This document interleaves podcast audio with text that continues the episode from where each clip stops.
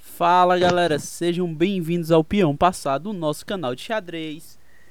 E pro Chesscast de hoje eu tenho aqui um, mais um convidado muito, muito especial, que é o senhor Francisco Garcês Lemes, que está aqui no, representando a editora Solis. Para vocês terem uma ideia da importância desse senhor para o xadrez brasileiro, ele que assina a apresentação do livro Meu Sistema, da edição de 2007 em português, que foi a primeira edição do livro em português. Senhor Francisco, se apresenta aí um pouco para o pessoal, por favor. É, um prazer muito grande estar falando com vocês. Né? Eu sou Francisco Garcês Leme, eu sou engenheiro civil, eu sou administrador de empresas, tenho um longo trabalho na área de engenharia, né? Mas eu sou um grande apaixonado aí pelo jogo de xadrez. Né? Então, durante boa parte da minha vida, eu joguei bastante xadrez. Depois, eu me dediquei também à parte diretiva. Eu fui presidente do Clube de Xadrez São Paulo, que é o clube mais antigo do, do Brasil, é um dos mais antigos do mundo, né? É um clube que já tem 118 anos. E eu fui presidente do clube, depois eu fui vice-presidente da Ação Brasileira de Xadrez, né? e depois disso eu fundei uma editora, né, que é, é uma coisa que eu gosto muito, gostar muito dos livros e gostar muito do xadrez, então eu juntei as duas coisas, né? Então a minha editora não é exclusiva de xadrez, mas 90% do nosso catálogo é de livros de xadrez. Isso foi em 2004, né? Então a editora Soli já tem seus 15 para 16 anos, já está uma editora adolescente, né? E já fizemos bastante coisa. Temos aí livros, livros assim bastante importantes. Eu acho que, que é, a grande o, grande lance da editora Solis é evidentemente é publicar os livros de xadrez na língua portuguesa, né? Que vamos dizer até a vinda da editora Solis não existia nenhuma editora dedicada primordialmente a isso. Né? Tinha bastante livro em português, mas não com a qualidade que a gente imaginou que pudesse ter. Né? Estamos indo muito bem, eu acho que a editora então, então, seu lugar aí. Estão indo ah? muito bem, então e, sim. É, é, o pessoal aí tem o retorno. Gente também já está vendendo em Portugal, e também na Espanha. Nós já lançamos dois livros em espanhol, né, que são vendidos assim, normalmente no, no mercado da Espanha. Então, é, eu diria que foi uma trajetória de muito sucesso, né, e com muitas dificuldades aí pelo caminho, e que a gente está bastante animado ainda para e lançando livros novos. Acabamos de lançar o livro do Fischer, né? um livro bem interessante, mostra o, o Fischer em Cuba, né? E o, o Fischer participou aí de três eventos enxadrísticos em Cuba, né? sendo que um deles ele não estava em Cuba, ele jogou pelo, pelo telefone, lá pelo rádio, né? isso no, no torneio Capablanca de 1965. Né? E, enfim, é um livro bastante interessante, conta assim, várias passagens desconhecidas aí da vida do Fischer, né? e esse foi o nosso último lançamento. E os próximos serão: tem um livro é, já em processo de tradução, que é o livro do Carlsen, Lance a Lance, do grande mestre Zenon Franco, que nós devemos lançar aí talvez no final do mês que vem. E também temos um livro de um autor muito importante da Espanha, que é o Antônio Gudi, que chama Escola de Xadrez, que é um livro que ensina as pessoas a, a jogarem xadrez. Né? Mas além de ensinar a jogar xadrez, também dá os conceitos fundamentais para que a pessoa desenvolva a capacidade de jogar xadrez. Né? Então são esses dois livros aí que nós estamos nos dedicando aí nos próximos meses e vamos lançá-los aí em breve. Né? É isso. Muito bom, muito bom. Mas assim, senhor Francisco, depois a gente fala mais um pouco sobre a editora, vamos falar sobre o, o senhor. Como foi que o senhor conheceu o xadrez? Como foi que isso chegou até você? É, eu aprendi xadrez quando eu estava no, no, no na escola, né? Bem, uma escola bem ainda é, é, fundamental, né? no ensino fundamental. Eu e os meus irmãos estudávamos no colégio de São Paulo chamado Colégio de São Bento, né? E nesse colégio tinha um colégio de padres da ordem de, de, de, monges da ordem beneditina, né? E tinha um deles, que era o Dom Beda Nobel, que ensinou o meu irmão, mais velho a jogar xadrez. E esse meu irmão, chegando em casa, ensinou os irmãos, né? Eu, inclusive. E todos nós gostávamos muito aí do xadrez, mas é, eles, assim, gostaram, jogaram um pouquinho também e não deram muita sequência. Mas eu, dali, eu fiquei encantado com o jogo e segui, assim, uma, uma longa vida de admiração. Quer dizer, eu não sou um jogador excelente de xadrez, mas eu gosto muito, né? Então, eu acompanhei o xadrez, joguei vários torneios né, na juventude, joguei torneios universitários, né? Passei a frequentar o Clube de Xadrez São Paulo na década de 70, né? É, no começo da década de 70, que era o auge lá do, do Clube de Xadrez, né? os grandes jogadores do Brasil estavam lá naquele momento. E, e foi assim que eu aprendi. Eu aprendi com o meu irmão mais velho, que tinha aprendido do, de um monge beneditino do, do Colégio de São Bento, que era o Dom Beda Nubel, né? É. Então foi essa história. Gostei do nome. É, ele era um monge alemão, né? É, um santo homem, né? E, assim, já bem velhinho e tal, ele adorava jogar xadrez. E ele que ensinou a gente aí a, a, a movimentar as peças e ensinou também ao meu irmão de tal forma que, que vamos dizer assim, transferiu uma capacidade de, ensinar com, com, assim, com amor né, pelo, pelo jogo. Foi bem legal, foi assim que eu aprendi a, a jogar xadrez e comecei a desenvolver. Né? né? Bem legal mesmo. Então, Francisco, como que. Qual outra paixão você tem além do xadrez? Alguma outra coisa que você seja muito apaixonado? Ou não tem, só o xadrez mesmo? Eu gosto, gosto de música, música clássica, eu gosto muito de ópera, né? E, mas eu sempre trabalhei muito na minha vida, né? Eu sou, aí como engenheiro, é, fiz muita coisa, enfim, é, trabalhei bastante aí na engenharia, depois na administração de empresas também, nas duas coisas juntas, né? É, eu já fiz rede de livrarias, né? Eu já construí, ao longo da minha vida, fiz 21 livrarias pelo Brasil, né? e em vários estados aí do Brasil. Né? E quer dizer, então é uma paixão muito grande aí pelos livros, de uma forma geral, né? E então eu, eu, sou realmente apaixonado por isso, basicamente pelo xadrez, mas gosto muito de livros também, gosto de música e gosto muito de ver futebol na televisão, né? Adoro. Né? E quando eu posso, eu vou com meu filho, eu vou com meu filho ao estádio do Palmeiras, a gente assistir os jogos lá do então, é, são as paixões aí que a gente tem. Né? São coisas simples, mas que eu faço com muito prazer. Assim, o, o senhor já falou no, no começo como surgiu a editora Solis. Qual foi a, assim, para vocês a, a maior dificuldade no começo? E como vocês lidam com a, com a pirataria de livros, que é uma coisa muito recorrente? É, duas perguntas, uma é muito legal. A primeira parte eu gostei muito do que você tenha perguntado foi o fazer no Brasil de uma forma geral já é muito complicado. Agora, livro de xadrez é mais complicado ainda. Né? A gente teve a oportunidade, a gente já começou, estreou assim com o pé direito. É, a gente teve a oportunidade de, de, de cara fazer os livros do Kasparov, né, que são os meus é, foi uma honra para nós, o prazer, quer dizer, um dos livros mais importantes aí da, da literatura do xadrez. Né? E, mas para nós, a gente ficou com, com, um prazo assim muito curto, né? Porque a gente acertou com o Parov no mês de agosto de, de 2004. Não, foi no, desculpe, no mês de junho de 2004. E a gente te, tinha que estar com o livro pronto é, em agosto. Quer dizer, o Kasparov ia estar em São Paulo, ia vir para cá, então ia aproveitar para fazer o lançamento do livro em agosto de 2004. Então a gente tinha de junho até agosto para fazer o livro. Né?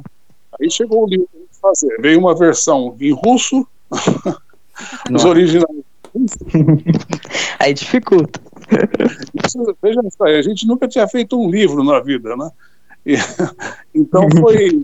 Recebemos o livro em russo, com uma, também com uma cópia de apoio em inglês, que foi uma, um grande apoio para a gente, né?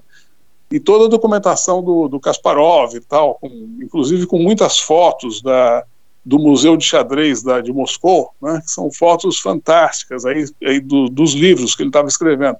Ele ainda estava escrevendo. Ele, quando a gente acertou com ele para produzir o primeiro livro, ele estava acabando de escrever o segundo, né? E, enfim, então foi, foi um contato muito interessante e tal.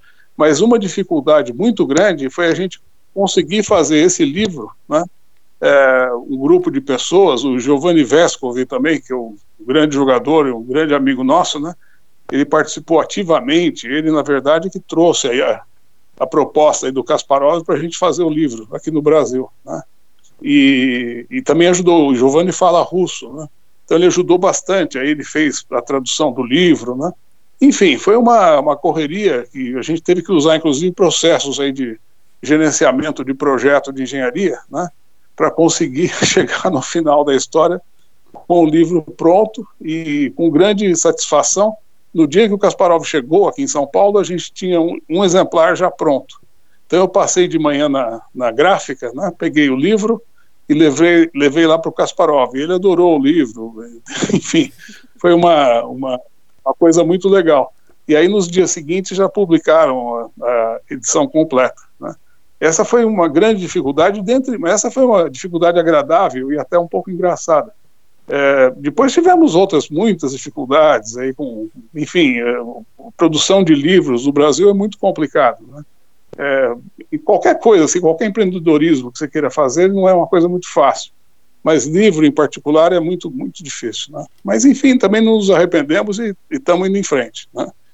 E aí, outra pergunta que você fez foi sobre pirataria, né? Isso, como, como é que vocês lidam? Que eu acho que isso é uma das coisas que mais mais difícil hoje, o que mais afasta alguém do, do livro físico mesmo é a pirataria no Brasil. Você sabe, bom, isso aí a gente, evidentemente, é uma coisa terrível e tal para qualquer, é uma outra dificuldade adicional aí para quem está fazendo o livro, né? Essa não é, não é gerada propriamente nem pelo mercado, nem pela atividade econômica de fazer o livro. Isso aí é gerado por falta de, de realmente de educação das pessoas, né? É um problema cultural, quer dizer, isso aí na você viajando pela por alguns países da Europa, isso aí o pessoal não, não entende que, que, se faça uma coisa dessas, né? Você pirateia o livro de uma, de uma pessoa e venda, assim, na, na como cópia ou coisa assim, né? É, eu acho que fundamentalmente é um problema de, de cultura, cultural, né? É, nós ainda temos muito o que ser educados aqui no Brasil, né? As pessoas têm que compreender que, que é, ao fazer isso, você está tirando, está tá comprometendo o futuro da atividade. Né? Então, quantas editoras de xadrez que poderiam estar tá trabalhando aí com, com, bons livros de xadrez que não fazem, por quê? Porque vai ser pirateado o livro. Né? Eu acho que é um, é um problema a mais, mas na verdade a gente encara uma, como uma, uma contingência cultural do Brasil. A gente lamenta muito que seja assim, né? Mas também não podemos fazer grande coisa. Né? eu já eu aviso sempre as pessoas que quando eu, eu pego, consigo pegar alguma pirataria, alguma coisa assim, do, do, eu entrego para a Polícia Federal, tá certo? Então, isso eu sempre aviso e as pessoas, sei lá, eu, isso não, não evita né, que os, os, livros sejam pirateados. Mas é, enfim, é, a gente enfrenta da maneira que é possível. Né? É, um, é um crime né, previsto em lei, a pessoa está sujeita aos rigores da lei, mas fundamentalmente é uma questão cultural. Né? Eu acho que não, não, não cabe a, aos, as, as, editoras aí, vamos dizer, qualquer tipo de ação. Eu, o pessoal tem que ter mais educação, na verdade é isso, né? Isso tem que aprender na escola, aprender em casa, né? Quanta gente aí que faz outras coisas também em prejuízo da, da sociedade como um todo, né? E acha normal. Né? Então, é isso, basicamente é isso. A gente tem que evoluir aí, mas evoluir culturalmente para que não faça mais isso, né? que compreenda a finalidade da, das coisas que está que tá aproveitando. Eu achei interessante isso então... aí que você falou, porque tipo, não só quantas que você falou, quantas editoras poderiam estar tá trabalhando com xadrez. Acho que também se não se não se o, o pessoal comprasse mais e gerasse mais mercado, acho que mais autores procurariam querer lançar no, em português também. Acho que mudaria muito. Sem dúvida. Né? É, uma, é uma atividade que corresponde a um roubo. Né? Você está roubando o direito autoral. Né?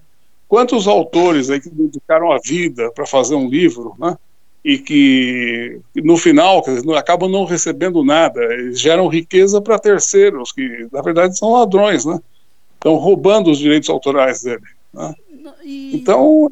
E hoje em dia com a internet muita gente não não tá nem pensando em lucrar. Tem gente que tipo vai pegar o livro, apenas escanear, fazer o PDF e mandar pro pessoal baixar. É, é isso é pior ainda, né? Porque o cara não ganha nada. De tão normal que, que é assim na cabeça do brasileiro isso. É tipo é um, algo quase natural hoje em dia. É, é lamentável, né? Isso aí reflete em muitas coisas o estado de desenvolvimento cultural de um povo, né? Então, a primeira coisa que as pessoas têm que fazer é respeitar o direito das pessoas, né? É, muito bem, quer dizer, aí fica sempre reclamando dos governantes e reclama de tudo, né, que não tem isso, não tem aquilo, e realmente tem que reclamar mesmo. Os casos, os governantes do Brasil também, de uma forma geral, são lamentáveis. Né? Mas de qualquer forma, se cada um começar a, a, pensar em não avançar no direito dos outros, né, você já começa a melhorar alguma coisa, não é verdade? Verdade. Então, é o isso. principal é. O principal problema do, do, dos PDFs é que, tipo, muita gente não tem consciência ou, tipo, não tem condição para comprar o livro físico. Você não acha que isso, tipo, impacta também na, na pirataria? É, eu acho o seguinte, eu acho que tem um, tem um princípio legal que diz que o desconhecimento da lei não exime a pessoa do cumprimento da mesma, né? Então, o fato Sim. de o cara não saber que é, que é crime, é, vamos dizer, não, não, não livra a cara dele, certo? Basicamente é isso. Se o cara faz, a, comete o crime, ele é criminoso. Não adianta ele falar depois que ele não sabia que era crime. Né? Então, essa é a primeira parte da história. Né? E quanto ao preço do livro, a gente está procurando cada vez mais, é, vamos dizer assim, ter margens adequadas e oferecendo um livro a, a, a um preço acessível. Né? É, eu, não é barato, eu sei que não é barato, né? mas a gente paga direito autoral para todo mundo. Né? Os autores da, da Solis recebem mensalmente direito autoral. Né? As, os livros são muito bem editados, modéstia à parte, né? são livros de alta qualidade. Né?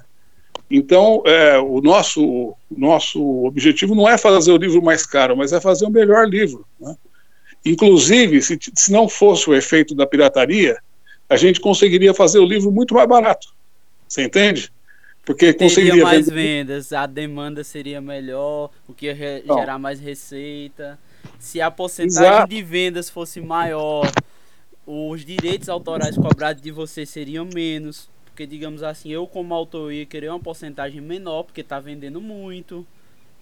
Eu... É, não, você recebe, você recebe uma porcentagem de venda, né? Isso. Então, se vender muito, você vai receber mais, tá certo? É, é, é isso, né?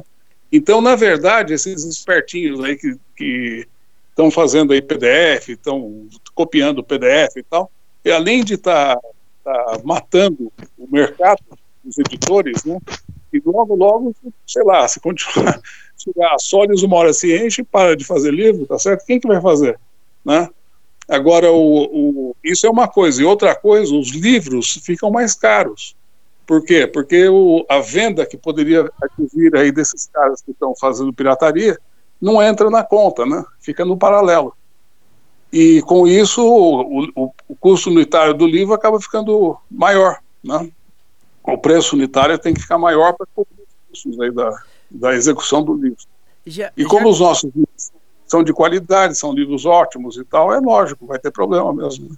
Já que ah, a gente falou, falou nesse mercado, desculpa interromper, eu fiquei muito curioso. Que, tipo assim, eu, eu não acho. Eu não acho. Comparado ao conteúdo que está trazendo, por ser uma coisa bem específica, eu não acho um livro, por exemplo, digamos, de 100 reais um livro caro. Agora, como, como Deixa eu, deixa eu pensar direito como eu pergunto. Como influencia, assim, digamos, pro mercado e para vocês, tipo, o correio? Como é essa relação? Porque eu acho que às vezes o correio tem uns fretes meio caro. E isso aí não é nem de vocês, é o sistema de correios mesmo. como é que vocês lidam com isso? O que você acha do sistema? Já que vocês vendem e tem que fazer entregas e é, isso eu acho que pelo preço dos fretes influenciam de certa forma vocês a perderem clientes. É, porque o, consumidor, ele tanto faz, é, é uma despesa, né? Ele está pagando para o editor e está pagando pelo correio. Que o frete, quem paga é quem está comprando, né? É, eu, eu, até concordo com você sobre o preço dos livros, eu também acho que, não, que pelo conteúdo e tal, mas a minha opinião, é claro, ela, ela pode ser considerada suspeita, né? Porque eu sou. Eu tô falando. É, é então, a, opini a, opinião do vendedor, né? É, é, é, suspeita mesmo. Não, agora, eu, particularmente aqui para vocês, eu também acho que não está caro, né? Você não imagina o, a, a ginástica que a gente faz aqui para chegar nesses preços, né? Se eu vendo os livros na, na, Europa, eu vejo os livros, outros livros, não da Sólides, mas outros editores, que é esse livro, por exemplo, aí do, do, do Capablanca, né? Capablanca, Lenda e Realidade e tal, o livro está sendo vendido por, sei lá, 50 euros, coisa assim, né? 30, 40, 50 euros eles vendem. Então, o nosso lá na Espanha custa 31 euros, né? É, então, o nosso é mais barato. A gente consegue fazer, colocar o livro mais barato lá, né? Bom, mas essa é uma outra história. O, o, a outra coisa que você falou foi do, do correio, né? É, o, o, problema do frete é um, também é um problema que foge, aí, evidentemente, qualquer vontade nossa. Né? O correio, aí, por enquanto, pelo menos, é, um, é, um, é uma atividade é, de monopólio. Né? Só uma empresa, só existe o correio que faz aí, o transporte aí dos, dos livros. Né? Então, os fretes são, acabam contemplando também uma certa é, falta de boa gestão aí da, dessa atividade. Então fica caro, é muito caro mesmo. Né? Você mandar um livro, às vezes é, é, é o preço está quase o preço do livro, é o preço do frete, né? Então, realmente é uma coisa que a gente gostaria que fosse muito mais barata também para poder vender mais livro. Eu até entendo que o frete seja uma, um empecilho aí na venda dos livros. Né? A gente procura fazer lá o, o registro módico, não sei o quê, mas aí tem outros problemas, demora para chegar o livro, né? Aquela, aquelas coisas todas, né? Mas eu, eu acho que o frete deveria melhorar. Quem sabe aí se tiver uma, uma privatização aí da, da, dos correios, tal, pode ser que melhore para todo mundo, né? Não sei, talvez. Ó, oh, oh, para você ter um exemplo, assim, posso falar, tipo, aqui o, o, frete de um livro, tô aqui no site da Solis pelo celular, não, não tem problema não se eu falar? Não, não tem problema nenhum. É, é, o, o, a gente não ganha nada com o frete, né? O frete não, vai direto para o correio. O, o, o livro do Fischer, Bob Fischer em Cuba, em Cuba, tá 90 e poucos, tá 93 reais. Não é isso? isso. Se Preço for, promocional. De... Se eu fosse pagar um Sedex para trazer o livro para mim em 11 dias aqui em Pernambuco, eu pagaria 90 reais de frete. Pois é, é o preço do livro praticamente. Caraca. E se eu fosse, é. e se eu fosse pagar o pack normal, eu ainda pagaria 58 reais de frete.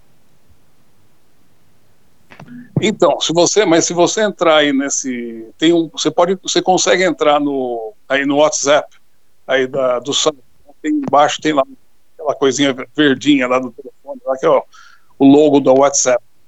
E esse WhatsApp cai cai comigo aqui. Eu é que, eu que recebo esse WhatsApp. Né? Não, eu já, eu e... já falei com o senhor por ali. Tipo... Ah, então. Tá vendo? Então aí se você, por esse, por esse WhatsApp, se a pessoa, se o comprador quiser e tal, a gente combina de mandar pelo registro módico, né? Então aí esse, esse valor que você está falando aí de 90 reais deve cair para menos de 20. Deve estar tá por aí, 20, entre, entre. Quando é mais próximo, aqui ontem eu mandei um para Minas, acho que foi 13 reais, alguma coisa assim. Mas é, é, é muito mais baixo o frete. Mas aí também demora mais para chegar, né? Demora, sei lá, um pouquinho mais aí do que nas outras modalidades. Então o frete é um, é um empecilho, sim, mas a gente está procurando dar a volta, tentando, de alguma forma, é, ficar mais barato, né? Tá vendo, pessoal? Você que vê o pod... você que vê o podcast, entre em contato com a editora que eles vão ter sempre tentar fazer o melhor porque eles querem vender para vocês, eles precisam vender e o Os fretes vêm por conta dos correios, não tem nada a ver com eles. É isso aí. É isso mesmo, né? E não façam pirataria. Então, o que, que o, o, senhor acha do xadrez brasileiro com, o, com, essa com a pirataria, com os torneios, etc? O que, que você acha que vai acontecer no futuro com o xadrez brasileiro? É, eu acho que o xadrez brasileiro está evoluindo muito bem, né? É, a gente, quando lançou aí o, os livros a gente tinha quatro grandes mestres, né? Aqui no Brasil. Isso foi em 2000 e 2004. Hoje nós temos quanto? Acho que são 14, 14 né, 14. É, então, nós aumentamos 10 grandes mestres no prazo aí de, de 15 anos, né? Eu acho que, que é muito, muito louvável aí o, esse desempenho técnico do Brasil, né? Muito. Tem mais jogadores com mais informação, a internet tem um impacto enorme nisso aí, né? Que as pessoas conseguem acompanhar os torneios online, conseguem estudar bem, né? Também, modestamente, a qualidade dos livros também começa a melhorar, né? Existe, assim, uma, uma digamos assim, um crescimento é, assim, orgânico de todo o xadrez, né? na parte técnica. E isso eu vejo com muito bons olhos. Eu acho que o Brasil tem evoluído, tem ótimos jogadores, os mais novos, eu tenho acompanhado aí, são excelentes, né? Tem grandes, grande futuro, né? Você vê qual outro país aí que tem um Fear jogando do, do jeito que joga o, o Alexander, né? Então, Verdade. É, é, a gente tem muito orgulho aí de ter, ter acompanhado a carreira deles aí um pouquinho e tal. E, então, nesse sentido, no sentido técnico, eu acho que o nosso xadrez aqui está crescendo e tem cada vez mais jogadores e melhores jogadores. O Rafael Leitão também é outro grande jogador, né? E, enfim, é, e aí do, do, Nordeste, né? É o, o, Rafael do Norte, né? Do Maranhão, né? É. Daqui e, é o Iago Santiago. É o Iago. É, é, o Iago é bem o exemplo que eu estou falando, né? O Iago é um exemplo exatamente do que eu estou falando. É um excelente jogador também surgido aí da, nos novos tempos. Né? Isso é muito motivador para todos. Agora, na parte de organização do xadrez brasileiro, eu tenho algumas, é, várias aí, muitas restrições, né? Porque realmente até é muito difícil mesmo. O Brasil é um país muito grande, né? Então é, é difícil que tenha uma organização assim centralizada. Eu acho que deveria ser uma coisa mais mais regional, né? Acho que poderia ser mais mais espalhada pelo Brasil. Mas eu até entendo que a dificuldade é enorme por causa do tamanho do país. E também outra coisa é a boa vontade de todos aí, os, os dirigentes aí que, que se aventuram a dirigir o xadrez aí, sempre, sempre eu admiro muito aí a, a coragem né, e a dedicação deles. Né? Então é, é, é, bem legal isso. Então você tem uma parte técnica que eu acho que está crescendo muito e tem uma parte aí organizativa que eu acho que não que não está crescendo muito. Acho que até decresceu com o tempo, apesar das, dos esforços aí de, de muitas pessoas. Né? É o que eu penso aí no momento. Né? Pior que ultimamente tem tido muito, muito polêmica, muitas polêmicas mesmo com a Federação Brasileira de Xadrez. Isso é algum, é, qual... isso é algum, assim, digamos, um pouco triste, porque querendo ou não dificulta o, os nossos atletas a tanto que são quem mais propaga e desenvolve o xadrez, como fecha certas portas de entradas. Mas você sabe, olha, você é bem mais novo do que eu, né? Você, olha, eu acompanho o xadrez do Brasil é, de várias, é, digamos assim, de várias formas e com maior dedicação, menor dedicação ao longo do tempo, já nos últimos 50 anos, pelo menos, que eu jogo no Clube de Xadrez São Paulo há 50 anos. Eu, sinceramente, para você, eu nunca lembro, assim, não, não consigo me lembrar nesse período de 50 anos que tenha havido um, um período que não tenha tido polêmica, sabe? Eu acho que eu acho que a polêmica faz parte, não sei se do xadrez ou de, da organização humana. Sabe? Então o pessoal está sempre em polêmica. É lógico, tem polêmicas mais graves e polêmicas graves, né? Mas é, o fato de existir polêmica, eu acho que, que, é uma coisa que vai acontecer sempre. Tomara que seja assim mesmo, porque isso é que move aí o, a discussão e acaba progredindo aí as coisas através da, da do entendimento das pessoas. Né? Mas é claro, tem, tem de tudo. tem, tem algumas polêmicas que são muito cabeludas mesmo. o, o, o senhor tá, tá acompanhando o torneio de candidatos? Eu tenho visto assim, meio por cima, né? Eu tenho visto alguma coisa, algumas partidas e tal. E, e também estou impressionado lá com os jogadores, né? O, lá o, o francês, lá o Lagrave, né? E o, o, o Nico, lá também um jogador que surgiu aí da, meio, da, meio zebra no torneio, mas está em primeiro, né? O, o próprio Caruana, né, que é um jogador fortíssimo, os chineses lá que estão indo mal para Chuchu, né, não sei se é reflexo aí da, das quarentenas deles lá, mas estão é, indo muito mal os dois chineses. Então, é, sei lá, eu tenho acompanhado assim por cima. Eu vejo algumas partidas, mas eu confesso para você que cada vez mais eu tenho dificuldade de acompanhar as partidas desses caras que estão jogando um xadrez diferente do que, do que eu conheci ao longo da vida, né? Então, é, mas gosto muito, é muito interessante muito bonito aí o, o, esse torneio. Né? Apesar, olha só, é bem o que eu falei agora há pouco. Você tem a parte técnica, que eu acho que está muito legal, está um nível muito alto. O Carlsen é um, um, grande campeão, é um dos maiores da história, né? E agora, por outro lado, eu acho que a FIDE não deveria ter feito esse torneio, né? Eu acho que foi um erro da, da FIDE o começo desse torneio nas circunstâncias em que está aí o, o, o, mundo aí com essa pandemia, né? Então tem sentido, quer dizer, não, eu acho que não, não foi legal. Então a parte organizativa também eu tenho restrições, o, mas a parte o próprio feliz, o próprio Radjabov, que foi o campeão da Copa do Mundo, ele se negou a jogar por conta disso, dessa pandemia. Tudo indica. É, eu acho. Não, eu acho que ele fez certo. Não sei, Na minha opinião, é não sei assim, não, não é fontes configura, seguras, mas o que rola na internet é por conta do que os dois jogadores chineses eles não estiveram em quarentena. Aí ele se negou a jogar por conta disso.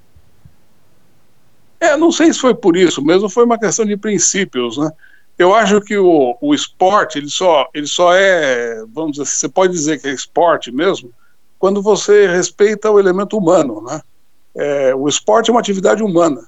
Né? Não é uma coisa de computadores, não é uma coisa de, de máquinas, não é isso. É, um, é uma coisa de disputa entre gente. Né? E, e, no momento em que você tem gente ameaçada, você não tem esporte, né? por qualquer motivo. Né? É, então eu acho que nesse sentido é que faltou um pouco de. É lógico, tem todas as razões econômicas, os investimentos, os patrocinadores, aquela coisa toda. Mas nessa hora você tem que pensar no primordial do esporte, que é a pessoa, né? E deixar tudo para resolver depois. Quer dizer, então simplesmente para e depois resolve, quer dizer, confusão de patrocínio, despesa com passagem, aquela coisa. Esse negócio se resolve. O que não se resolve é falta de respeito com, com a pessoa, entendeu? Então eu acho que por esse motivo não deveria ter torneio lá, não teria. Enfim, mas é uma opinião, né? Eu sei que tem muita gente que acha, que concorda comigo, e tem muita gente que discorda do que eu estou falando, né? Então, mas na minha opinião, é, reforça aí eu estou satisfeito com a parte técnica e insatisfeito com a parte organizativa, aí do, inclusive a nível mundial também. Então, ah, pode falar. Não, César, eu também acho que não era para ter rolado agora não esse candidato. É. Então, vamos sair dessa parte mais obscura de xadrez, vamos pra uma coisa mais divertida. Qual que é o seu jogador favorito? O melhor jogador da história, que você acha? Essa é uma pergunta fácil de eu responder. Caraca. então, então, vamos fazer, então vamos fazer assim, tipo, qual o seu jogador favorito e um top 5 melhores da história, na sua opinião? É, é difícil. É o próprio conceito de melhor, né? Porque aí você tem que, que digamos assim, é, atribuir algumas coisas para conseguir avaliar, né?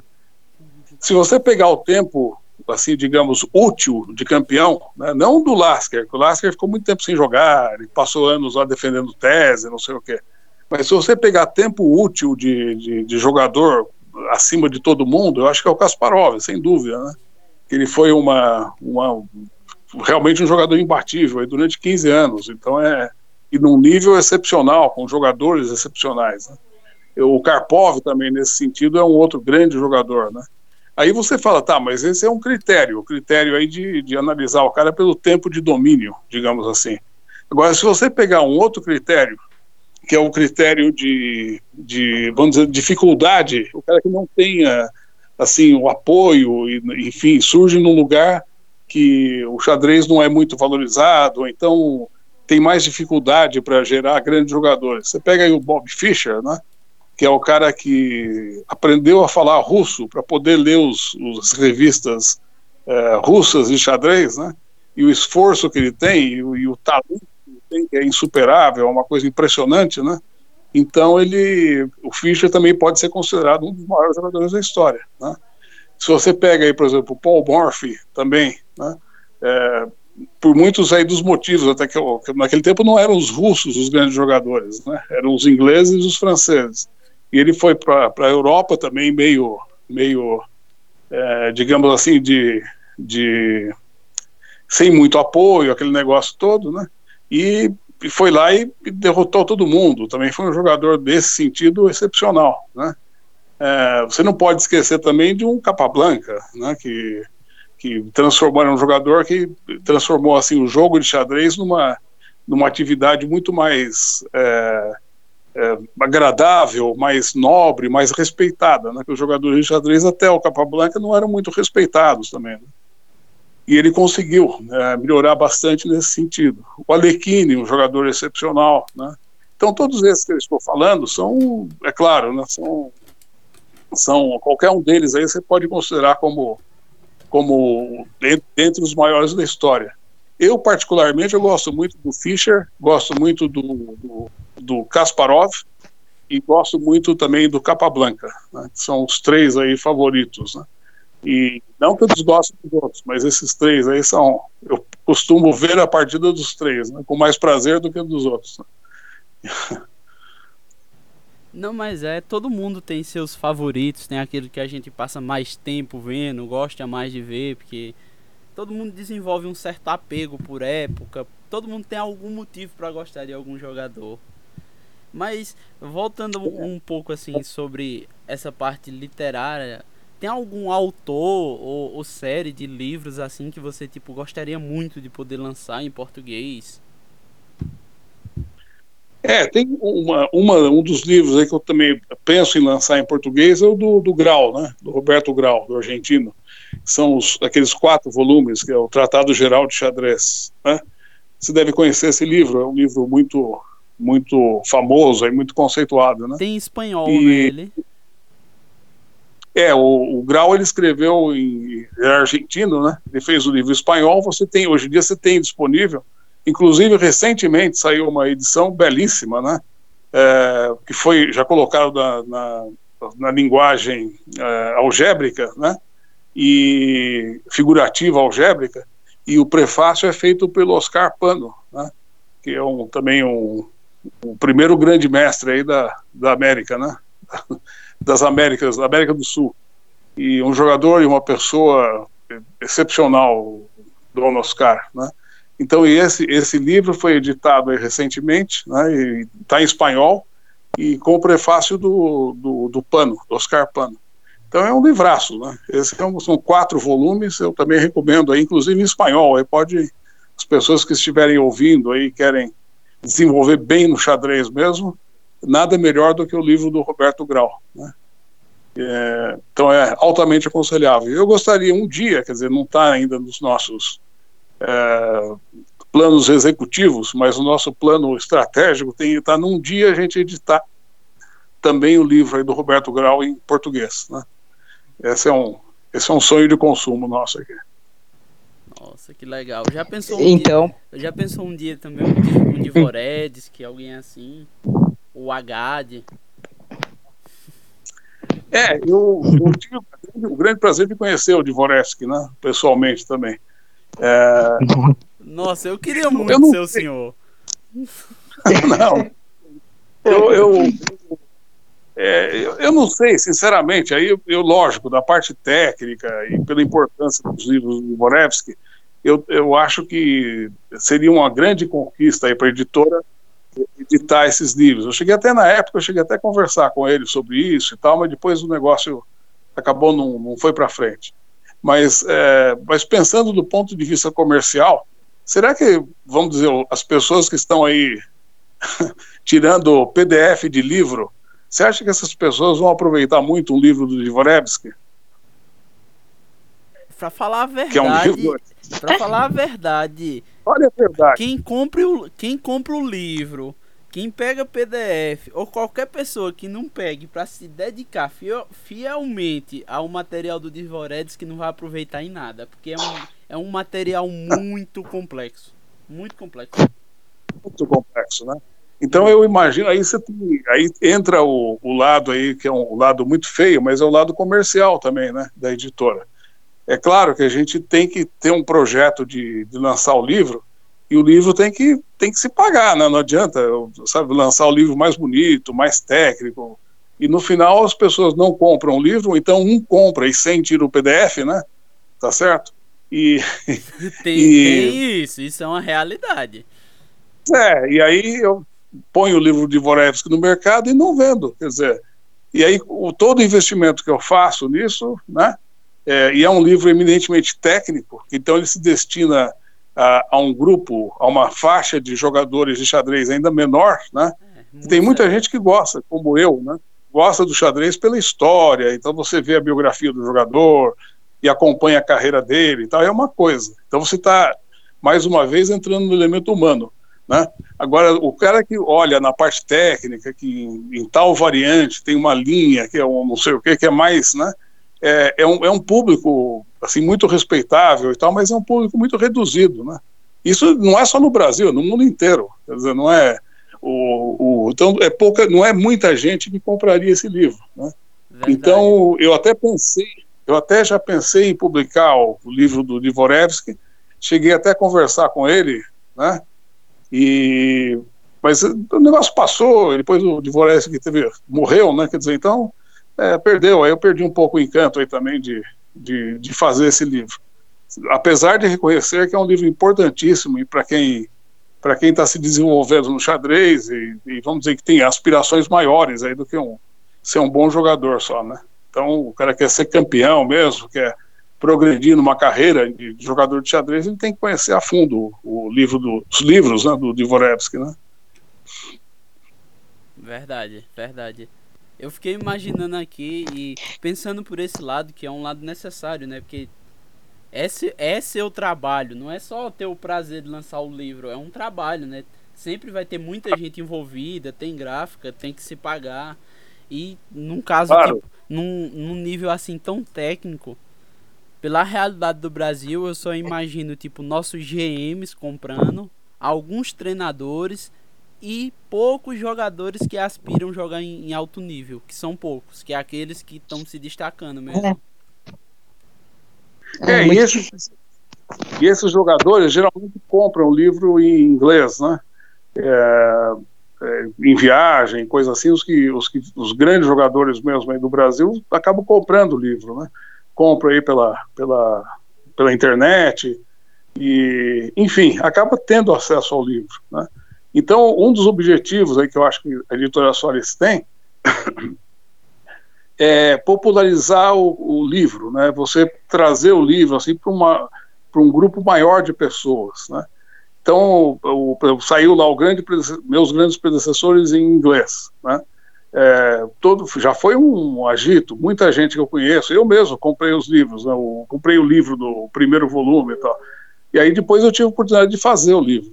Então, o legal disso tudo é que eu consegui trazer uma obra que é super importante, de um idioma que às vezes a pessoa não entende muito bem, né, e também é mais difícil de conseguir o livro, trazer para o nosso nível aqui de, de mercado, né.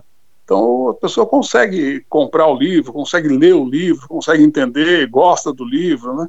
Então eu acho que esse é o, é o grande lance aí da, da editora Solis, né? Então, para encerrar aqui, tipo, qual que é a sua maior meta para a editora e para você?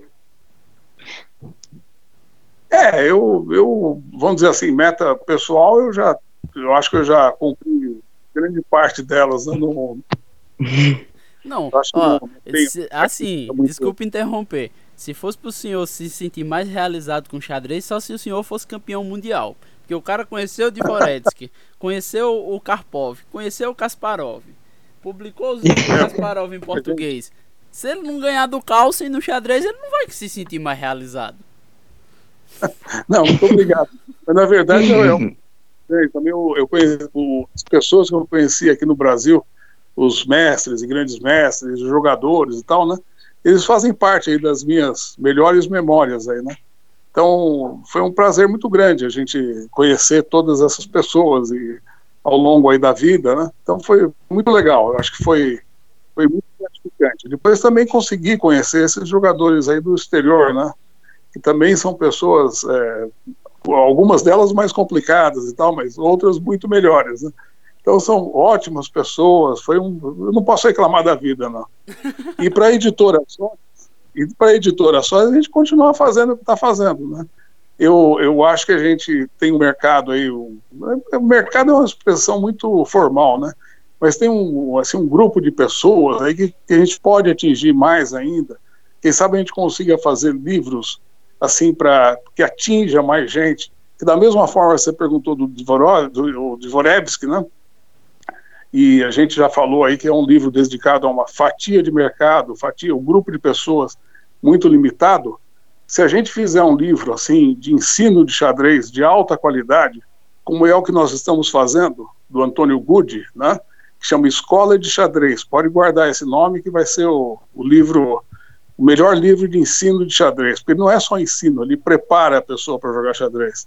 Então isso você é, é um dos objetivos maiores da, da, da editora, que é a difusão do xadrez de boa qualidade e cada vez um grupo maior de pessoas para que possam aí usufruir do jogo de xadrez, que eu acho que o xadrez faz muito bem para todo mundo, né?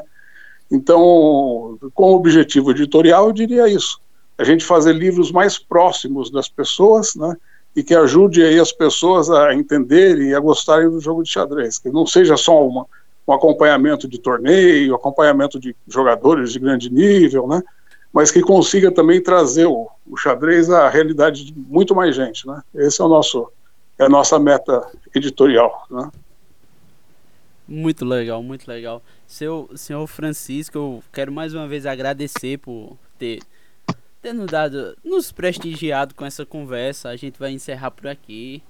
Foi muito bom, muito bom mesmo. Uma aula sobre produção de, de livros, assim, ver. É muito bom ver uma opinião de quem trabalha mesmo com isso, muito mesmo. Quero agradecer. E eu vou, vou divulgar cada vez mais também a editora Solis, porque eu gosto muito dos livros. E quer deixar alguma consideração final para a gente encerrar aqui, para quem ouvir esse podcast? É. é. eu agradeço também muito aí a vocês, viu, Robert? É eu, eu, eu é que tenho uma grande admiração pelo seu trabalho, né? Que eu sei o que, o que você também está se esforçando aí para divulgar o jogo de xadrez de uma forma totalmente desprendida, né? E numa região do Brasil que você não tem assim muito apoio nessa divulgação, né? Uh, a admiração é toda minha, né? Eu eu estou num grande centro, né? Eu tive a oportunidade aí que eu te falei de conhecer as pessoas e tal e consegui aí dar um, um passo aí para a frente na parte editorial aqui do, do xadrez no Brasil né?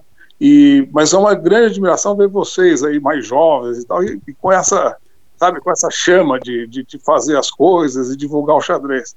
Eu é que me sinto muito honrado de participar aí do, aí do podcast, né? E foi um prazer enorme falar um pouquinho com vocês. Né? Gabriel, quer falar alguma coisa para a gente finalizar? Não quero falar nada, eu acho que foi uma grande honra conhecer e conversar com o senhor e muito obrigado, né? Pela oportunidade.